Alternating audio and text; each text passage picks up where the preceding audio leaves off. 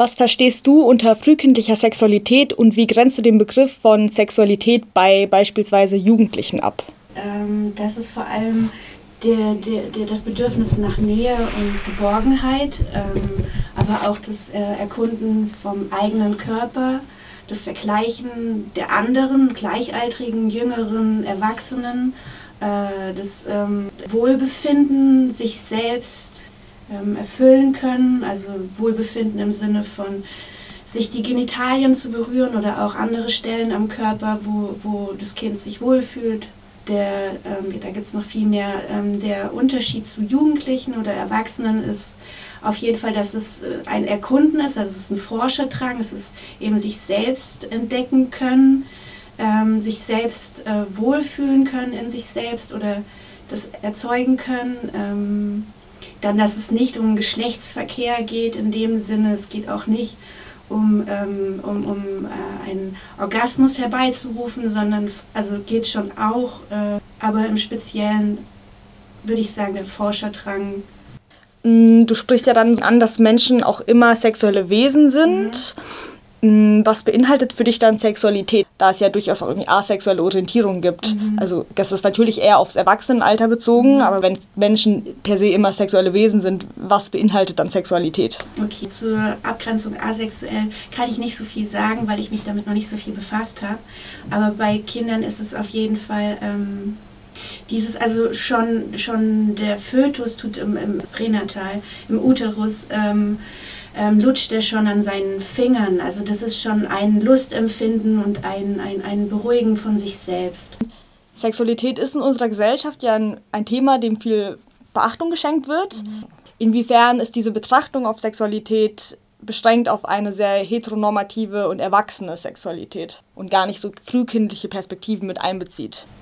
Also das ist ja das Übersexualisieren von Dingen ähm, und dieses, ähm, und da, da, werden dann Kinder dann eben voll schnell ähm, gemaßregelt oder dass sie das eben dann sich nicht berühren dürfen oder auch nicht bei anderen schauen dürfen, was die anderen haben. Auch diese Experimentierspiele werden oft verboten, obwohl es auch eben wichtige wichtiger Forscherdrang ist, ähm, sich zu entdecken. Es gibt, ähm, es ist voll schwierig, das ähm, miteinander zu vergleichen mit heteronormativen äh, Sexual- und Erwachsenen, das ist, ähm, das hat nichts miteinander zu tun, weil das einfach eine ganz frühe Lebensphase ist und eben das ist dieses, dieses, dieses Entdecken von sich selbst und was kann mein Körper, wie kann ich mich selbst beruhigen, wie kann ich selbst Stress abbauen und mir ein Wohlgefühl erzeugen für, für, für, für, für Babys ist das einfach und, und Kleinkinder ist das einfach super wichtig. Also sobald ein, ein Säugling seine Arme irgendwie koordinieren kann, legt es schon seine Hände immer wieder auch auf seine Genitalien, einfach um sich selbst zu beruhigen und sich ein Wohlgefühl ähm, zu, zu, auszulösen. Und würdest du sagen, dass Kinder dabei ähnliche Entwicklungsphasen in ihrer Sexualität durchlaufen? Ähm, ähnlich ja, aber es ist bei jedem Kind anders. Also die, die, man kann es gar nicht in, in Altersstufen packen, sondern es ist, äh, kommt ja auch auf die, die Sozialisation an, auf die kulturellen Hintergründe, ähm, auf die Eltern, wie sie damit umgehen und auch wie die Interessen des Kindes sind. Also sie sind unter, im Sinne sind sie gleich, aber in unterschiedlichen Zeitphasen. Ähm, Anna, du hast Kindheitspädagogik studiert und dich viel mit Sexualpädagogik in Kitas befasst. Was würdest du sagen, wie können Kinder in Kitas in ihrer Sexualität unterstützt werden oder wie, können, wie kann Kindern ein geschützter Raum geboten werden, um diese Sexualität auch zu fördern? Ja, das ist eine voll wichtige Frage. Es geht um Kitas und eben um das Zuhause von Kindern, also auch die Eltern. Äh, für Eltern wichtig, dass ähm, Bezugspersonen, ob ErzieherInnen oder eben Eltern, äh, vor allem offen reagieren auf Fragen und auch vor allem auf Fragen, aber auch auf, auf, auf Auffälligkeiten. Und ähm, genau, achtsam sind im Sinne, dass die Kinder, wenn sie mit Experimentierspielen sich irgendwo in einen zurückgezogenen Raum am besten verziehen, dass man darauf achtet, dass da kein Machtgefälle ist, also dass da nicht ein Kind ist, wo ähm, schwächer ist, im, also im Sinne von, es kann nicht Nein sagen. Ähm, oder das andere Kind, äh, da Gefahr besteht, dass es das ausnützen könnte dann ähm, ist es wichtig, dass Kinder und, und also Kinder so früh wie möglich aufgeklärt werden. Zum einen, dass sie eben Namen für äh, Genitalien und all diese ganzen Sachen haben, dass sie selbst spüren können, wo ist meine Grenze und wo nicht. Also je freier ein Kind da auch äh, sich ausleben darf, desto mehr spürt es auch seine Grenzen. Ähm, genau, dass äh, ein Nein auch wirklich ein Nein bedeutet. Also da gibt es diesen Spruch, Nein heißt Nein und wir stecken uns nichts rein. Also es geht auch einfach zum Schutz, dass man sich nicht verletzt und solche Dinge. Also das ist so ein einfacher Spruch, wo Kinder sich ganz gut merken können. Genau, das ist die Offenheit, die Aufmerksamkeit, das eben keine und die Aufklärung. Das sind so drei ganz wichtige Sachen. Genau, was noch wichtig ist, dass eben die, äh, man sagt es psychosexuelle Gesundheit und also Entwicklung und Gesundheit des Kindes wird da also für das spätere Leben, weil es so stark beeinflusst ist. Also die Kindheit ist einfach die prägendste und lernintensivste Zeit ähm, von einem Menschenleben. Und ähm, es ist einfach sehr wichtig, dass ein Kind da geschützt wird, aufgeklärt wird, dass da ein respektvoller, offener Umgang mit passiert. Ähm, ja, dass ein Kind sich selbst entdecken darf und Freude daran hat am eigenen Körper. Du hast jetzt auch gerade schon ein bisschen angesprochen mit sexuellen Grenzen bei Kindern und wie damit eventuell umgegangen werden kann. Hast du wie konkrete Beispiele, wie bei sexuell übergriffigen Situationen unter Kindern, wie da reagiert werden könnte? Ja, ähm, wie könnte da reagiert werden? Ähm, ich würde mal sagen, so wie in jedem Konflikt bei Kindern, dass sie vor allem jeder ausspricht, was es mit, mit diesem Kind oder mit einem selbst eben gerade macht.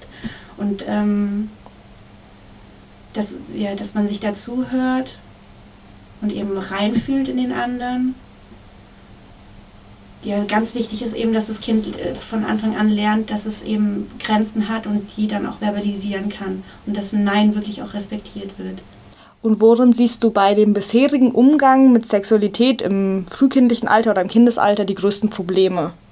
Mm, äh, dass es ein Tabuthema ist. Also ich habe äh, 2017 die Bachelor-Thesis geschrieben und da eben geforscht.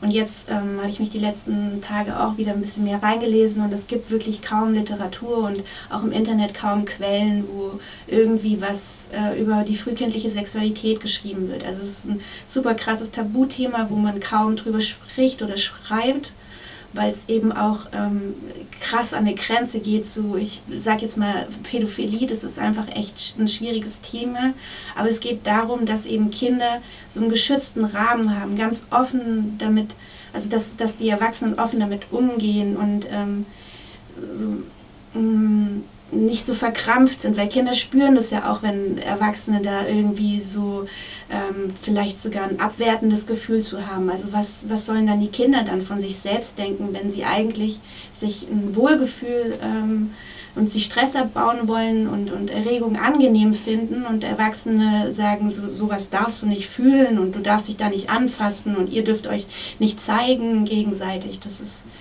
eben ganz schwierig mit dem Tabuthema. Mhm. Du hast ja auch Kindheitspädagogik studiert.